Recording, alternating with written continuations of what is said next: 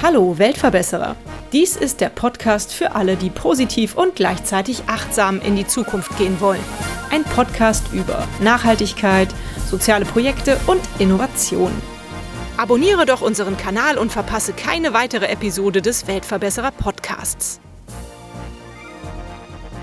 Weltweit sterben jährlich über 400.000 Menschen an Malaria. Nachts schützen sich die meisten Menschen mit Moskitonetzen. Aber in der Dämmerung, wenn die Mücken auch aktiv sind, können sich die Menschen nur schlecht vor Moskitostichen schützen. Die Moskitoschutzmittel sind für die Bevölkerung meist nicht so einfach zugänglich oder viel zu teuer.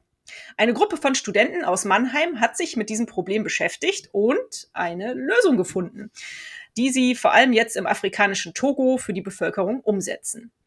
Bei mir zu Besuch heute sind Hanna und Tim. Herzlich willkommen erstmal im Weltverbesserer Podcast, ihr zwei.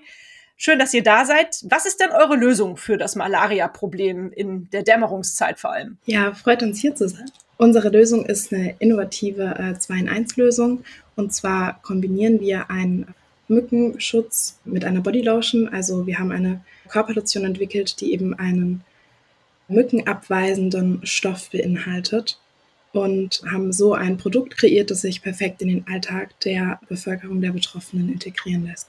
Mhm.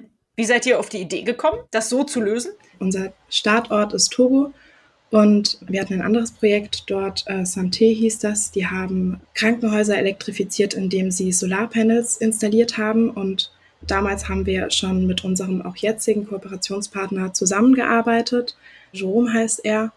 Und da ist uns eben das Problem so richtig bewusst geworden. Wir haben eben gesehen, dass Malaria super, super viele Menschen dort betrifft, aber sie sich gar nicht so wirklich schützen. Mhm. Dann haben wir eben dort eine Marktumfrage, eine Marktanalyse ähm, gestartet und sind dann so eben auf das Problem gestoßen, dass Produkte eben zum einen zu teuer sind, die herkömmlichen Mückenschutzsprays, die man so kennt, ähm, in vielen Regionen, gerade in den ländlichen, überhaupt nicht erhältlich und dass es natürlich ein neues Produkt ist, das man erstmal in den Alltag ähm, integrieren muss.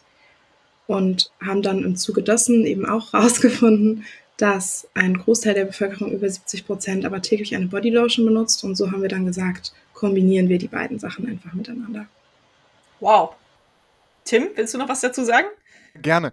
So sind wir dann dahin gekommen, dieses durch viele verschiedene Testphasen, durch eine lange Entwicklungszeit, den Schutz von durch unseren aktiven Stoff Icaridin zu vereinen mit der mit der Hilfe, mit dem Guten, mit der Care sozusagen durch das Kokosnussöl, Glycerin und ähnliche natürliche Inhaltsstoffe, wie sie in den meisten Bodylotions, die die Menschen eh alltäglich verwenden, vorhanden sind. Mhm. Du hast schon gesagt, Tim, es war eine lange äh, Strecke praktisch bis heute. Ihr habt 2017 schon angefangen, das Projekt voranzutreiben. Und ich finde, ihr habt das unglaublich professionell aufgezogen mit dieser Marktanalyse, die du, Hanna, eben erwähnt hast. Also alle Achtung, da bin ich voller Hochachtung für diese, diese Arbeit, die ihr da geleistet habt. Warum kamt ihr eigentlich nach Togo? Also du hast schon erzählt, da war ein anderes Projekt vom Enactus-Verein ähm, ansässig. Wie kam es dazu? Togo ist eine der am stärksten betroffensten Regionen.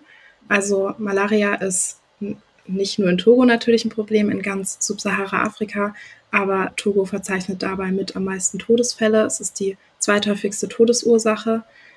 Und da wir dort eben schon die Kontakte hatten, war das eben naheliegend, da das Problem sowieso so groß ist, dort dann eben anzufangen erstmal. Krass.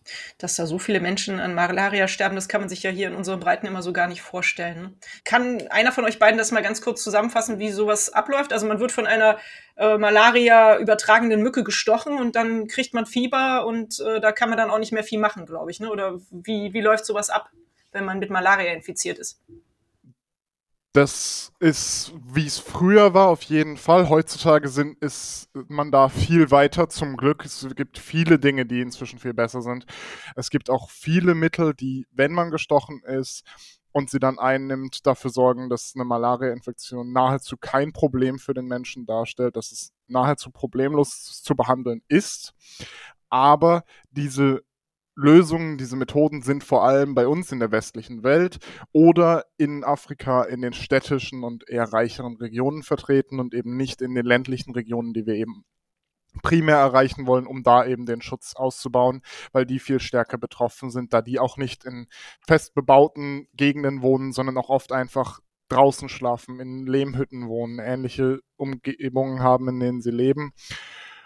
Und eben dort das Ganze viel problematischer ist. Und auch nochmal, um auf den, den Fakt aufzugreifen, mit der großen Betroffenheit der Region von den mehr als 240 Millionen Malariafällen im Jahr 2020 waren über 95 Prozent in Afrika und 93 Prozent der Toten sind auch aus der afrikanischen Region. Also das ist einer der weiteren Gründe dafür, dass man sich das Problem nur sehr, sehr schwer vorstellen kann, weil eben viele Regionen auf der Welt überhaupt keinen Kontakt dazu haben, und die Inzidenzen, was wir jetzt ja durch Corona deutlich kennengelernt haben, was diese Zahlen aussagen, in vergleichbaren Regionen oder in anderen Regionen, auch in Afrika, bei unter 1 liegen, während sie in Westafrika in sehr vielen Ländern, dann wie der Elfenbeinküste oder Togo, inzwischen immer noch über 200 liegen, Boah. was Malaria-Infektionen angeht. Das ist ja krass, ja. Heftig. Nun habt ihr gesagt, äh, es gibt auch andere Mittel, es gibt Impfungen, es gibt Behandlungsmethoden, wenn man mit Malaria infiziert ist. Ähm, du hast schon gesagt, Tim, das ist alles relativ teuer. Das ist für die Menschen, denen ihr da gerade versucht zu helfen, eigentlich gar nicht möglich. Warum ist denn euer Mittel preiswerter oder einfacher für die Bevölkerung zu erreichen? Vielleicht zuerst zu dem Preisaspekt. Also wir haben eine örtliche Produktion, bieten damit dann gleichzeitig natürlich auch Arbeitsplätze haben dadurch keine Versandkosten, also müssen das Ganze nicht irgendwie ähm, rüberschiffen aus Europa. Wir haben örtlich erhältliche natürliche Inhaltsstoffe in unserer Lotion, die man dort im Umkreis äh, überall kaufen kann auch. Und der einzige Inhaltsstoff, der eben nicht örtlich erhältlich ist und auch nicht natürlich, ist unser Wirkstoff gegen die Mücken. Den importieren wir aus Europa. Das geht aber einfach nicht anders, weil das ein patentierter Stoff ist. Habt ihr den wirklich selber entwickelt? Entschuldigung, diese kurze Zwischenfrage. Oder habt ihr den übernehmen dürfen von einer Pharmafirma? Wir, wir kaufen den bei einem Pharmaunternehmen mhm. ein. Den haben wir nicht selber entwickelt, genau. Was wir selbst entwickelt haben, ist die Zusammensetzung der Lotion hier in Deutschland in Zusammenarbeit mit verschiedenen Apotheken, dem Tropeninstitut in Heidelberg. Ähm, die Entwicklung hat damals zusammen mit eben diesen Experten stattgefunden. Und um auf den Punkt einzugehen, wie wir das Ganze verfügbar machen in eben den ländlichen Regionen, wie wir das erreichen, da können wir Nutzen machen von einem sehr ausgeklügelten Vertriebsnetzwerk, was schon existiert. Denn ähm, unser Partner vor Ort hat schon mehrere verschiedene Social Businesses. Eins davon ist ein Mikrokreditunternehmen, welches eben zinsfreie Kredite an Menschen verteilt. Toll. Und dieses Unternehmen funktioniert eben so, dass sogenannte Fieldworker wöchentlich in die Dörfer fahren und dort eben den Leuten die finanzielle Unterstützung geben und auch die Ratenzahlungen holen und so weiter. Auf einer sehr vertrauensbasierten Basis, weil es eben sehr auf die Hilfe ausgerichtet ist. Und eben diese Fieldworker sind auch ausgebildet inzwischen durch uns, dass sie über Malaria die Menschen informieren können, ihnen erklären können, wie unser Produkt funktioniert, wie sie es richtig anwenden können. Und so eben können wir mehr als 40.000 Menschen in Dörfern erreichen, die schon großes Vertrauen zu unserem Partner vor Ort haben. Mhm. Super. Das hört sich total toll an. Ich bin ganz begeistert, dass ihr das so professionell umsetzt. Wie ist denn so das Feedback vor Ort? Vertrauen die Menschen auf diesen Stoff? Benutzen die eure Lotion? Sind die da ganz offen für? Also noch verkaufen wir die Lotion nicht. Wir befinden uns noch im Zertifizierungsprozess. Ah, okay. Mhm. Wir haben aber im Zuge dieser Zertifizierung jetzt im Sommer eine Feldstudie vor Ort wurde durchgeführt vom Gesundheitsministerium. Da haben 120 Leute daran teilgenommen und 60 haben unsere Lotion getestet und 60 ein, ein herkömmliches Mückenschutzspray. Und da waren die Ergebnisse sehr positiv, die Leute waren sehr begeistert und wir haben einen gleich guten Schutz bieten können wie eben herkömmliche Mückenschutzsprays. Also das ist so der eine Faktor, also unsere Lotion funktioniert. Und dadurch, dass wir eben keine Verhaltensänderung haben, weil wir uns in den Alltag einfach integrieren lassen, indem man halt eine andere Lotion kauft, sind wir natürlich deutlich einfacher anwendbar als jetzt vielleicht irgendein anderes Mückenschutzspray. Und ich kann mir halt vorstellen, dass ein Vertrauen auch dadurch entsteht, dass vor Ort jemand ist, also eure Kontaktleute, die das vor Ort verteilen und erklären und da jetzt nicht der weiße Mann aus Europa kommt und irgendwie eine Cremedose hinhält und sagt, hier benutzt das mal, das hilft euch, sondern dass praktisch vor Ort das promoted wird. Absolut. Also die mhm. Fieldworker, die eben die Lotionen dann auch vertreiben, die sind eben auch in dem Unternehmen von unserem Kooperationspartner angestellt. Die kennen die Leute dort, die haben einen sehr persönlichen Kontakt zu denen und stehen da durch die Mikrokredite eh schon viel im Dialog mit denen. Das heißt, wir sind auf jeden Fall in einer ganz anderen Position, wenn wir mit diesem Produkt an die Menschen herantreten. Toll, schön. Was ist denn euer großes Ziel? Wollt ihr die Zahlen drücken? Ich nehme an. Ja, wollen wir. Unsere Vision ist am Ende des Tages eine Welt, in der sich jeder Mensch vor Malaria schützen kann. Unabhängig davon, wie viel die Person verdient, wie viel Geld sie hat oder wo sie lebt. Wie sollen die Leute vor Ort sich das leisten können? Ich meine, einen gewissen Betrag müssen sie ja wahrscheinlich schon investieren, um diese Lotion zu kaufen. Und ob das dann der gleiche Betrag ist, den sie für ihre normale Bodylotion ausgeben, das wage ich zu bezweifeln, oder? Das ist ein Punkt, mit dem wir uns auch sehr intensiv beschäftigt haben, da eben herkömmliche Mückenschutzmittel von 7 bis 17 Euro für vergleichbare Größen in der Region kosten, in der wir eben aktiv sind, mhm. während Bodylotions, mit denen wir natürlich auch die wir ersetzen wollen langfristig, ungefähr 1 bis 1,20 Euro kosten. Mhm. Da haben wir, haben wir aber den sehr guten Vorteil, dass wir eben in der aktivsten Zeit schützen wollen. Wir wollen die Abenddämmerung überbrücken. Wenn die Leute von der Arbeit wieder zurück sind, draußen sitzen, den Abend genießen wollen und so weiter. Und wie unsere Studie gezeigt hat, benutzen die meisten Menschen abends nach der Arbeit ihre Bodylotion, um den Tag ausklingen zu lassen und so weiter. Und diese Zeit, diese 3,5 Stunden wollen und müssen wir überbrücken. Das bedeutet aber auch, wir brauchen weniger Icaridin. Wir brauchen weniger von dem Stoff. Während andere Mückenschutzmittel mindestens acht Stunden schützen müssen, schützen wir eben diese mindestens dreieinhalb Stunden. Und dadurch ist es uns möglich, den Preis auf unter zwei Euro runterzubringen unserer Relation. Und dadurch ist es immer noch ein Aufpreis, gerade von ungefähr 20 Prozent im Vergleich zu ihren herkömmlichen Mitteln.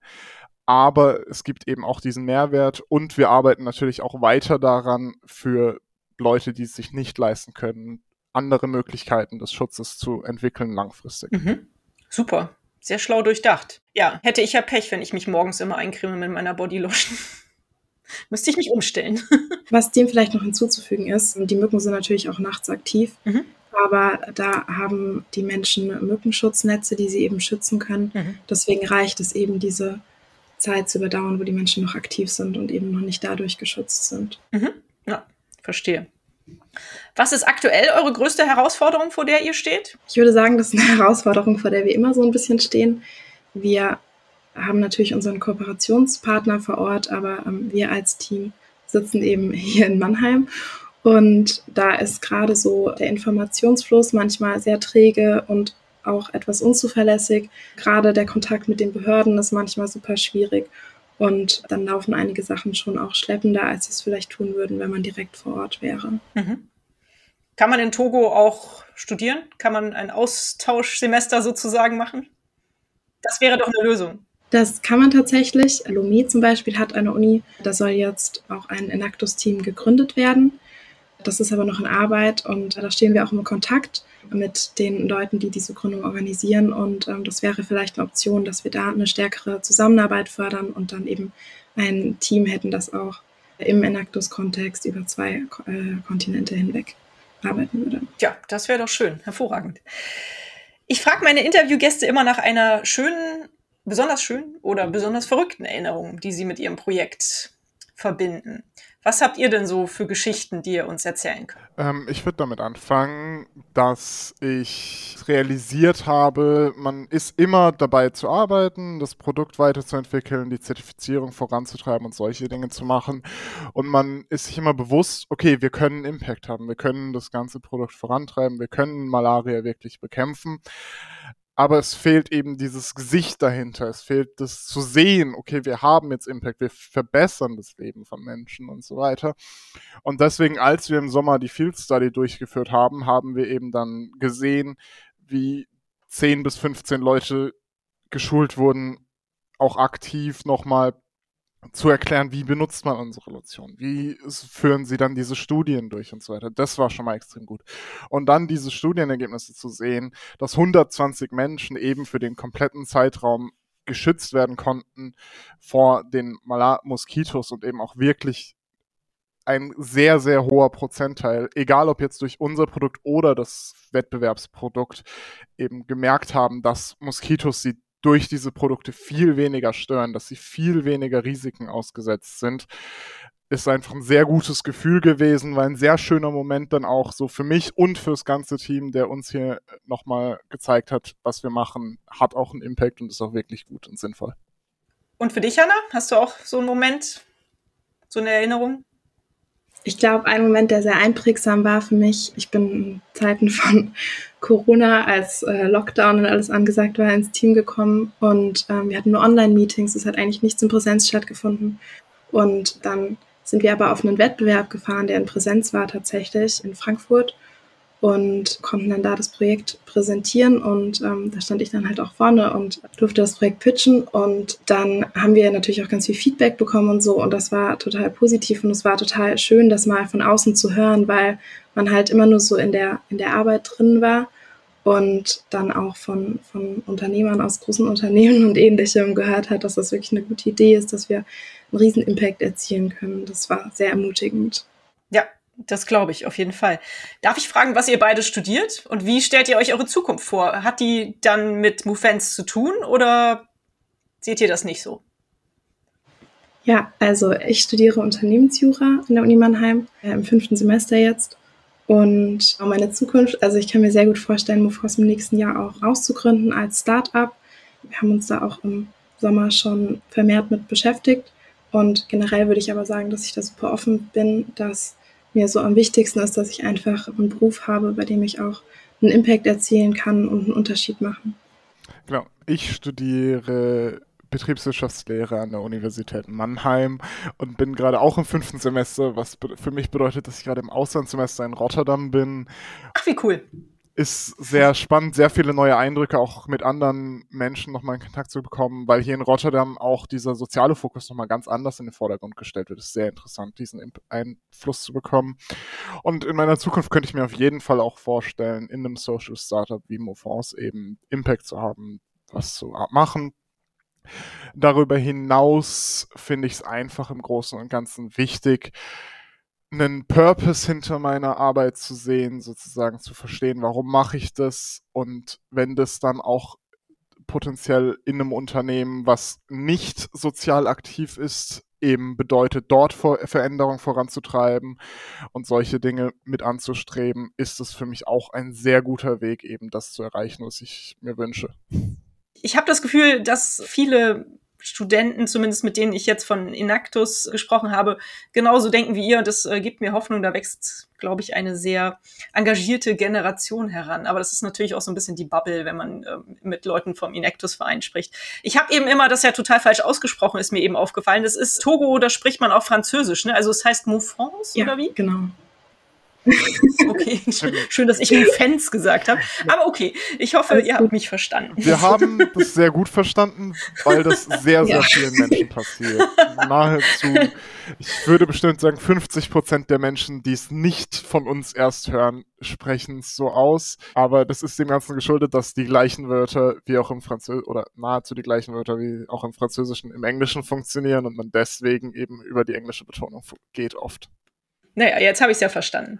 Super.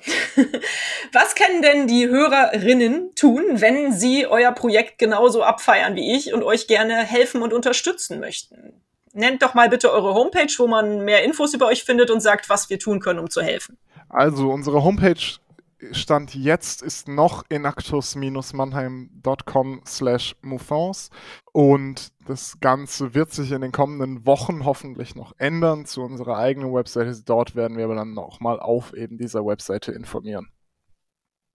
Und, Hanna, was können wir tun? Spenden? Ja, auf jeden Fall da wir ja ein Kosmetikprodukt entwickeln, haben wir natürlich recht hohe Startinvestitionen. Deswegen ähm, sind Spenden immer sehr willkommen. Wir haben auch aktuell eine Better Place-Kampagne am Laufen. Die können wir vielleicht in den Show Notes verlinken. Einmal. Genau. Und ansonsten natürlich auch gerne immer über Spenden über Enactus Mannheim an Mufors gewidmet. Äh, das ist natürlich auch immer eine Möglichkeit. Wir suchen natürlich auch immer nach Expertise, gerade im, im Bereich Unternehmertum in Togo eventuell, weil es einfach super hilfreich ist, wenn man sich da connecten kann vor Ort und da Kontakte hat, die einem da mit Problemen weiterhelfen können. Sehr schön. Könnt ihr beiden eigentlich Französisch? Ich bin da ein bisschen schlecht mit, muss ich gestehen. Schulfranzösisch. also ich war tatsächlich gerade einen Französischkurs. Ah, cool. Aber der, der hat noch nicht so gewirkt irgendwie. Wir haben aber einige im Team, die fließend Französisch sprechen, was natürlich auch nötig ist. Also unser Kooperationspartner spricht Gott sei Dank Englisch. Ähm, deswegen gibt es da keine, keine Schwierigkeiten. Aber gerade wenn wir Telefonate nach Togo führen, da ja doch viele Leute dort auch nur Französisch sprechen, ist das super, wenn man da einen Muttersprachler dabei hat. Mhm. Insofern alle Achtung, dass du da nochmal einen Sprachkurs machst, liebe Hanna. Tim, wie sieht es bei dir aus? Ich spreche leider auch kein Französisch, was aber zum Glück wirklich durch unsere, die Stärke unseres Teams bei Nactus Mannheim und vor allem bei uns im Team direkt überhaupt kein Problem ist. Wir haben mehr fünf Leute, glaube ich, die alle sehr gut bis fließend Französisch sprechen und die uns jedes Dokument übersetzen können, die uns bei jeder Frage zur Seite stehen können. Das ist überhaupt kein Problem. Alles gut. Am Anfang dachte ich auch, dass es ein Problem werden könnte, aber es hat sich zum Glück nicht bewahrheitet. Wisst ihr was? Das gibt mir so ein bisschen äh, Auftrieb, weil ich es bis heute nicht gelernt habe, vernünftig Französisch zu sprechen. Und dann bin ich anscheinend nicht die Einzige, die da diese Sprache nicht so perfekt beherrscht. Das ist gut. Fühlt ihr euch denn mit Mofons und ihr persönlich auch als Weltverbesserer? Ja, ich würde sagen, auf jeden Fall. Mofons hat die Möglichkeit, einen riesen Impact zu erzielen. Malaria ist ein Riesenproblem. Und ähm, ich glaube, dass wir da einen sehr effektiven Ansatz bieten, um das auf jeden Fall auch einzugrenzen. Von dem her würde ich da sagen, definitiv ja. Sehe ich auch so. Dann möchte ich euch noch fragen, was müsste denn eurer Ansicht nach passieren, damit die Welt ein Stückchen besser wird? Jetzt vielleicht mal ganz fernab von der Malaria-Inzidenz, äh, die wir ja schon besprochen haben. Was müsste passieren? Macht doch mal ein paar Vorschläge. Menschen müssten sich der künftigen Probleme besser bewusst werden und die akuten Auswirkungen vielleicht auch schon sehen können und einfach kleine Veränderungen äh, nehmen, um die Welt für die Zukunft besser zu machen.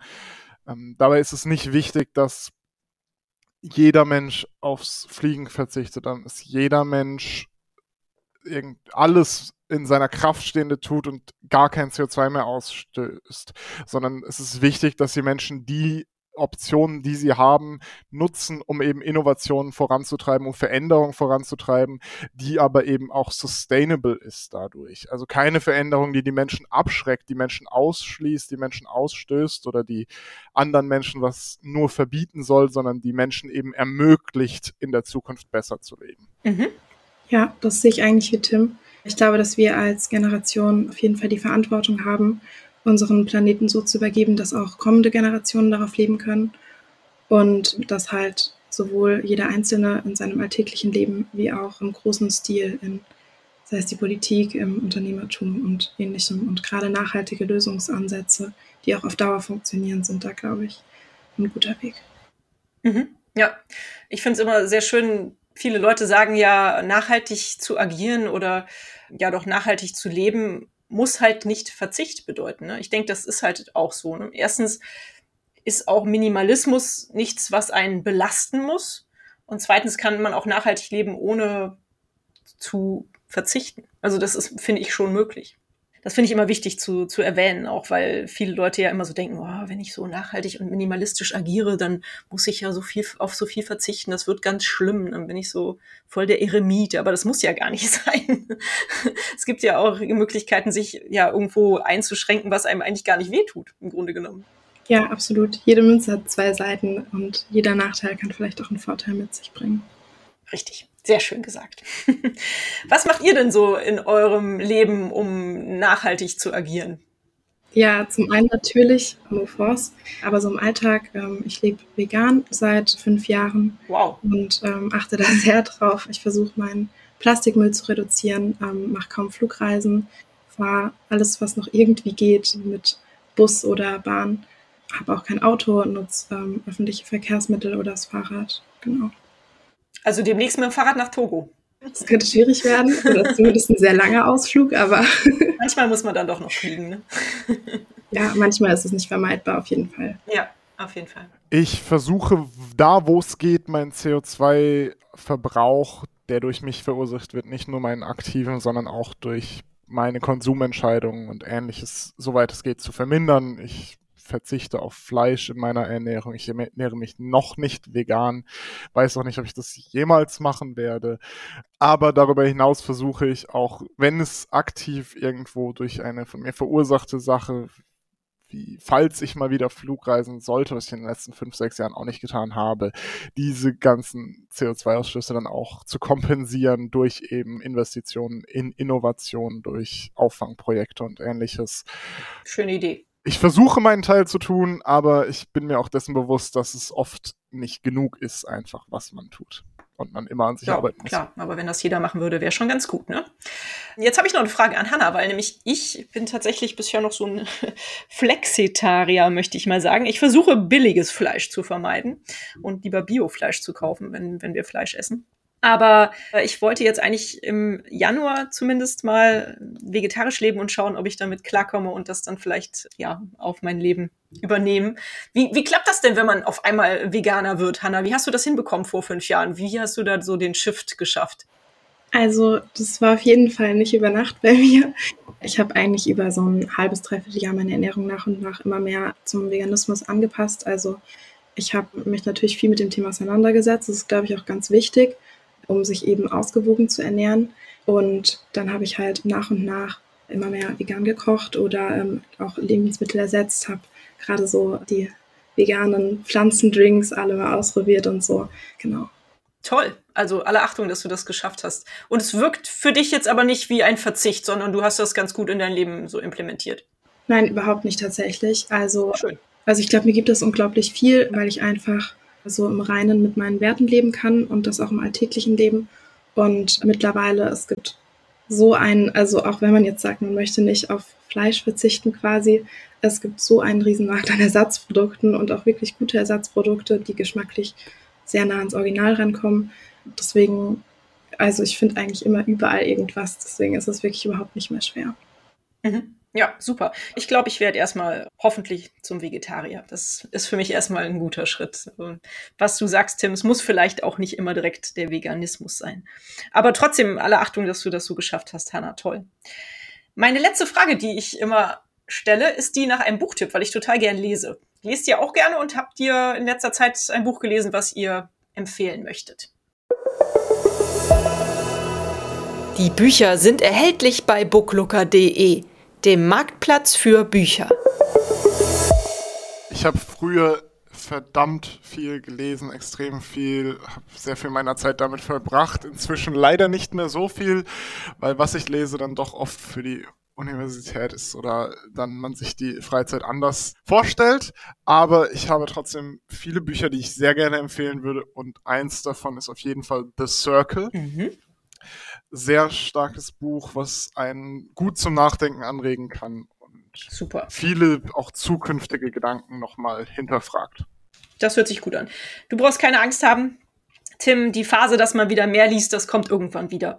Bei mir war das auch immer so phasenweise. Mal hatte ich ganz viel Lust und Zeit fürs Lesen und mal gar nicht. Und im Moment ist wieder eine Phase, wo ich sehr viel Zeit und Lust am Lesen habe. Und du, Hannah? Ja, ich lese auch sehr gerne. Das sehen jetzt die Hörer natürlich nicht, aber ich habe auch ein großes Bücherregal im Hintergrund stehen. Ich und ich würde sagen, mein Lieblingsbuch, obwohl es schon ein bisschen länger her ist, dass ich das gelesen habe, ist Die Würde ist antastbar von Ferdinand von Schirach. Okay. Also ich bin generell ein sehr großer Fan von Ferdinand von Schirach, wie glaube ich sehr viele Leute. Äh, und äh, das ist so ähm, mein Lieblingsbuch von ihm, weil einfach, also es sind mehrere Essays, wie halt ähm, im alltäglichen Leben immer wieder ähm, die Würde, die wir eigentlich in unserem Grundgesetz festgeschrieben haben, ähm, doch angetastet wird. Und ich finde das einfach das sehr anschaulich erklärt und Super, cool. Vielen Dank für diese tollen Buchtipps. Ich freue mich drauf. Die Bücher kenne ich nämlich beide, die habe ich schon von gehört, aber kenne ich noch nicht. Insofern auf jeden Fall auch ein Buchtipp für mich. Und ich danke euch ganz herzlich für dieses spannende Interview. Ich wünsche euch weiterhin total viel Erfolg mit Moufons. Ich finde, Das ist super, das Projekt. Ihr habt das so professionell aufgezogen. Ihr seid da so gut dabei und es ist so eine super gute Idee. Also ich glaube, das kann nicht anders als erfolgreich werden. Aber für die Umsetzung wünsche ich euch ganz viel Energie und viel Erfolg. Ja, und ich denke, wir hören uns. Dankeschön. Bis bald. Ja, vielen Dank. Vielen Dank. Bis bald. Und euch vielen Dank fürs Zuhören. Wie immer findet ihr natürlich alle Informationen und Links zu diesem Projekt in den Show Notes. Hat es euch gefallen? Fühlt ihr euch inspiriert, bewegt? Habt ihr Verbesserungsvorschläge für mich? Dann schreibt mir gerne. Auch die E-Mail-Adresse findet ihr in den Show Notes. Abonniert doch den Weltverbesserer Podcast, dann verpasst ihr keine Episode mehr. Teilt, liked und kommentiert diese Folge des Weltverbesserer Podcasts. Ich würde mich sehr freuen. Vielen Dank dafür und bis bald. Eure Birte.